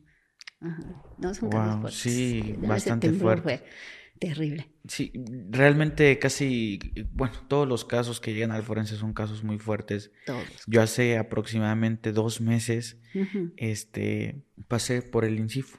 Uh y nunca lo había visto. Y, y, para entrar como a la puerta principal hay como unas escaleras, ¿no? Y en esas escaleras regularmente hay mucha gente sentada, que es gente que está esperando noticias. De verdad es, es impresionante los rostros que ves, la tristeza, como se, se, nota, se nota, se nota. Y este, y recuerdo haber eh, saludado al doctor Jorge que lo vi y este y pasé como nada más como a la, a la parte de, la recepción muy la policía muy amable y, todos la verdad. Y este y digo esto simplemente es como un, como un dato. Es, eh, apenas entré y se siente el, el, aroma del, del, de, los cadáveres y todo eso, a pesar de que estos cuerpos están lejos de la entrada en teoría, ¿no? Sí. Adentro de un... Sí, en una sala muy especial de trabajo y todo, o sea, están diferentes muros que nos dividen ahí hasta la sola de entrada y sí, sí. se llegan a, percibir el aroma. Yo, yo pregunté si era y me dijo la policía sí. Y eso dice, y eso que ahorita no huele tanto.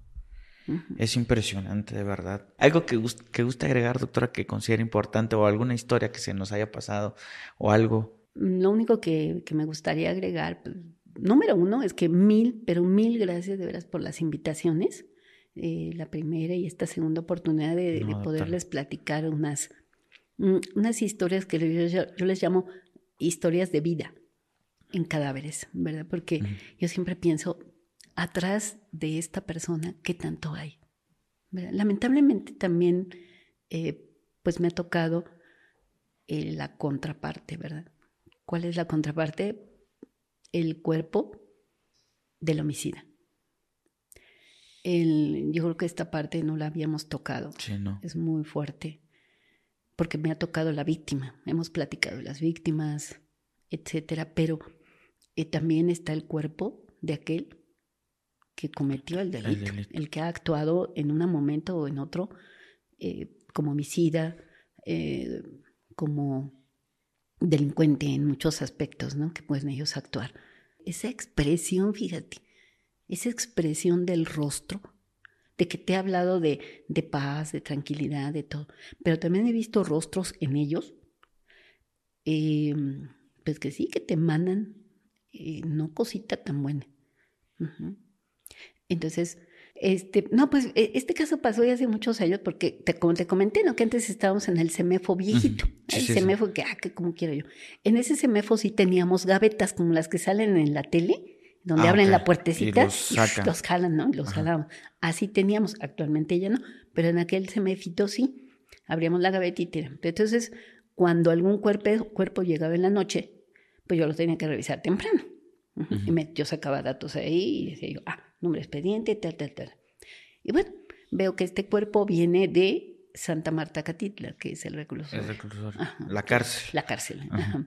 Abrimos la gaveta. Era una persona, uf, emanaba una energía así impresionante. Mira, nada más con decirte que por, por, por datos, por, por, eh, documentación, etcétera, le tomamos fotos. En aquel entonces usábamos la cámara de rollo. Ok. Imagínate, te estoy hablando de eso. No tanto tiempo, ¿eh? pero sí usábamos esa, a nivel Sí, pericial claro, esa sí. camarita de, de- de rollo. Entonces me decía, oye, esta personita traía cuernos de, de esos tatuajes que se hacen de cuernitos.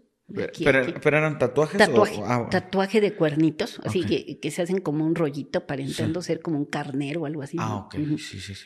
Y, y- y tatuajes como por ejemplo un 666, una gárgola así de enorme, con, ay, hasta me acuerdo que la vi y dije, ay, ¿qué es eso? Eh, un Cristo invertido, de cosas que te hablan de cositas feitas, ¿no? Y Sí. dices, ay, caray, no, pues. Bueno, emanaba una, una energía tan, tan rara, tan, tan, no sé cómo llamarla, tan negativa este tipo, eh, que incluso en la parte de la espalda traía unas cosas ahí raras grabadas también, que después investigamos que era una invocación. Digo, no, no, no, no, no, ni lo leamos, Ni lo no leas. leamos. Así lo dejamos. Bueno, cuando dijiste que ese caso me impactó, todavía lo recuerdo, fue hace muchos años, estábamos trabajando allá, podría haber sido como por el 2004 más o menos esto, cuando pasó. Eh, entonces, yo me acuerdo que lo que me, me desconcertó es que le digo, oye, vamos a ver cómo, las fotos, ¿no? Tomamos las fotos todo. Se velaron, ¿Cómo? perdimos esas fotos. Mi compañero, que era el encargado fotógrafo, era un perito, un experto en fotografía, Sí. el señor Poncho, saludos a Ponchito, dice, por favor nos, revele, nos revela- revelas estas fotos, todavía eran de rollo, Sí, sí, negro y color. "Ujú, Sí, doctora, ¿cuál expediente es? Pam, sí, venga a ver el rollo. Blanco. No salió nada. Se velaron. Le digo, no, déjalas así. Me dice, si quieres las tomo otra vez. Le digo, no, no, no, no. Suficiente. Déjalas así. Me dice mi, mi compañero Tony, sí, déjalas, ya no las vamos a volver a tomar. Sí fueron por él, se lo llevaron y todo, pero eh, esa situación de ni siquiera tener una evidencia fotográfica de lo que vimos en, ese, en esa persona, ¿no? Ya nos enteramos su historia. Lamentablemente la conducta y los hechos delictivos que había ocurrido bastante feitos. Ya, ni mencionarlos. Pero cómo toda esa cuestión de vida Sí. la reflejas totalmente en muerte y luego lo que llevas en, en el cuerpo Sí. que te refleja esa conducta negativa tan feita. Por algo no tenemos esas fotos, por algo. Más vale Sí. dejarlo así. Y he, y he visto casos de morir feo de estas personas, ¿no? En este caso que te comento del señor de los cuernitos, se había suicidado a tal grado que llegó, no sé, su desesperación, algo, Sí. no sé. Mm, Pero hemos visto casos en donde digo, ah, wow, un atropellado que quedó, pero, ah, hasta dije, chispas, hasta a mí me dolió. Y también había causado mucho daño, ¿no? En, este, en su proceso de vida. Entonces, pues también existe esa contraparte. Eh, y como usted decía, ¿no? Atender al, al- al secuestrador, al asesino, al violador. Es, es muy difícil. A usted le cuesta mucho trabajo. Usted de repente ha dicho, amiga, por favor, amigo, ayúdame, yo no quiero hacer esto. Sí, traba- tengo que trabajar porque mi, mi trabajo es atender al bueno y al malo. Sí lo he hecho. Sí trabajo, pero sí, en el momento de estar trabajando con ellos, si sientes, mm, pues, si sientes corajito. Oh, porque hiciste normal, esto. es es normal, yo creo que es humano para todos el decir, ay, caray, ¿cómo es posible? Y mira, ya estás aquí, tienes que pagar acá donde estés ahora, ¿no? Porque eso no es correcto. Y si sientes esa, esa vibra de, de saber qué pasó y cómo estuvo, incluso me tocó un caso en donde esta persona venía en, en el transporte, venía muy temprano, porque iba al hospital y en su portafolio traía sus documentos de sus estudios y todo lo que le estaban haciendo, que por fin le iban a dar su cita de, de, cirugía. Entonces él venía ahí en la combi y él, se suben los asaltantes ¿verdad? A, a, robar. Entonces le quieren quitar el portafolio al señor y él no lo permite. Pues dices que aquí están mis, mis, estudios. Él les daba, no, son mis estudios, no me los quiten, es, para mi salud, por favor. Se arma ahí el relajo, dámelo, no sé qué, y le da un balazo al señor empieza ahí un proceso de que sí, afortunadamente viene la policía, se hace un tiroteo y también matan al delincuente. Entonces llegan al forense tanto la víctima como el asesino. Entonces, oh, por Dios, ¿no? Una cosa del Señor, ya no es la familia y todo, y del otro lado, el, el, asesino. Entonces, ah, hasta repetirlo y recordarlo te da ese impacto de, ay, qué cosa tan, tan difícil es, ¿no? Los atiendes y todo igual, pero eso, no es, eso no está bien, eso no es humano. Y esa, esas situaciones te, te, pegan tanto que, como las otras, ¿no? Como de, del apego, sí, claro. la, la empatía, a como el... Ya, qué coraje. Alguien que estaba luchando por vivir. Por vivir, le cortas la vida de esa manera. Y bueno, en ese momento teníamos a los... Y, bueno, tengo que ni, ni tanto caso ¿no? que, nos ha pasado de ese sentido. No que hacer el capítulo número 3. Sí, no, no, invitadísima, por favor, doctora. Yo sé que hay muchas muchas cosas que tal vez se me van y no, no pregunto. Sí, no, no, no, Este, y, y, y, de repente se ha tocado que afuera se encuentren familias en ese, en ese tipo de casos. Se han enfrentado, afortunadamente, pues ha habido un control por parte de nuestros compañeros, también un saludo a todos los, compañeros polis que están allá en, el, apoyándonos, a Chavita especialmente, Chavita. Y, y, el capitán, pues en orden y todo, bueno, por favor, calma, calma, calma, y, ya cada quien sale por su rumbo, con su propia funeraria, y, y, se termina ahí, bueno, por lo menos dentro de nuestra área, todo ese problema, pero sí nos ha tocado. ¿Dónde está la familia de la víctima y la familia del asesino? Si llega usted de repente a temer un poco por, por, por, por su vida o algo así. Por la seguridad. Por la seguridad. Eh, pues sí, siempre está el riesgo de que cuando estás en el área forense o estás en el área pericial, con los, con los compañeros policías y todo, ¿no? Corres el, eh, un poquitín de riesgo en ese sentido, pues sí, porque si nos ha tocado identificar a, a, a los malos, ¿verdad? También ha llegado gente que nos dice, bueno, dije, ya sé cuál es, o venimos ya directamente porque sabemos que es fulano de tal, ¿verdad?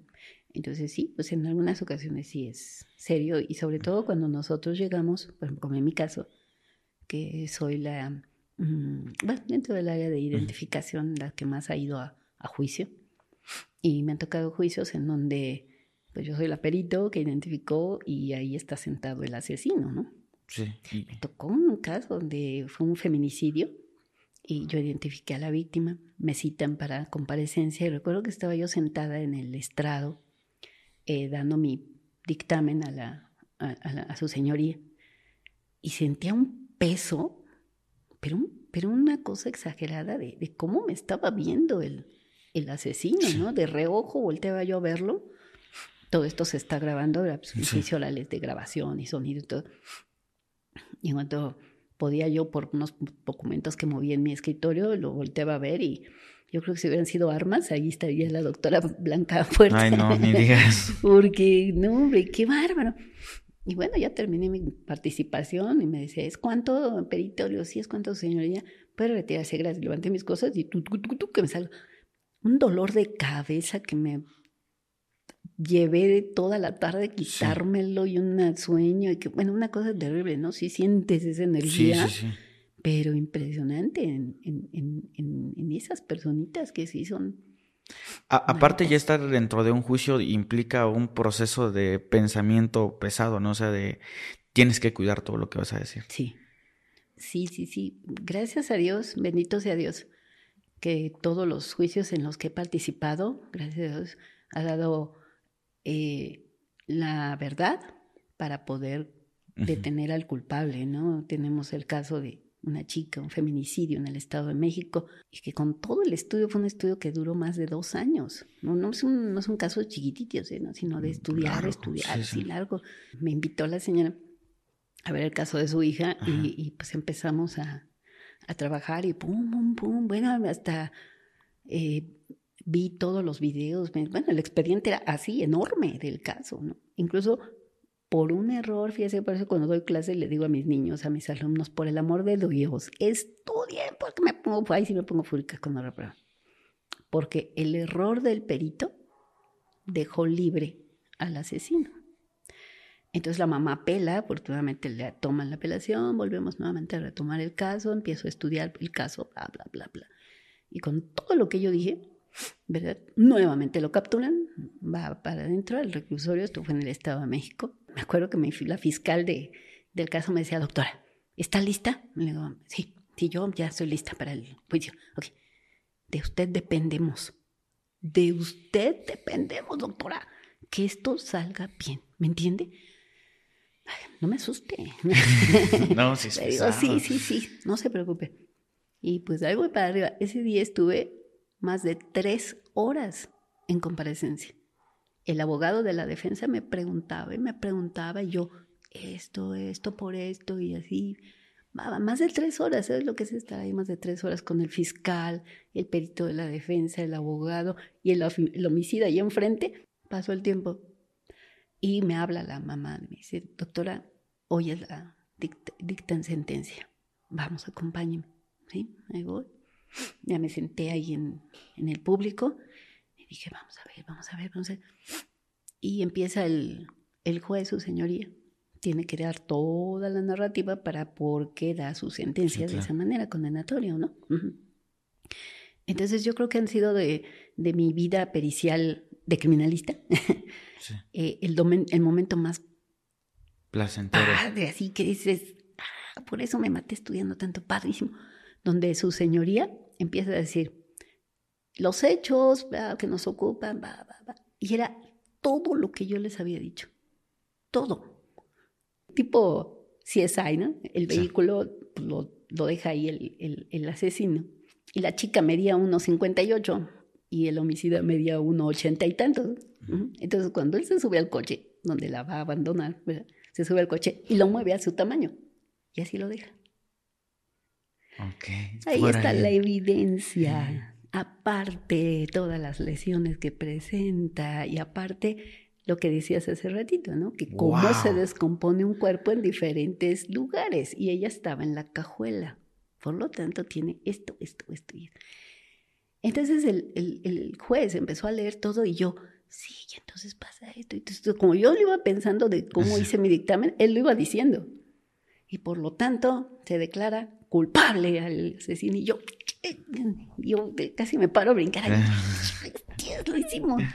No, la mamá llorando, el papá llorando de, Claro. de esta chica y yo, bueno, también lo sentía, pero me, me gustó como perito. Dije, no, esto es padrísimo. De verdad, muchísimas gracias por, por lo que viene a compartir. Me dejó sin palabras. Yo sé que eh, sin duda alguna la gente va a querer que, que volvamos a, a grabar algo. Y la invitación obviamente está súper, súper, súper, súper puesta. Muchas gracias. Y este, y pues nada, doctora, de verdad, gracias. No sé si gusta despedirse aquí. Muchísimas gracias de nuevo, este, Pepe y Chema. Muchísimas gracias a todo su equipo que son tan amables en, en darme este, esta invitación.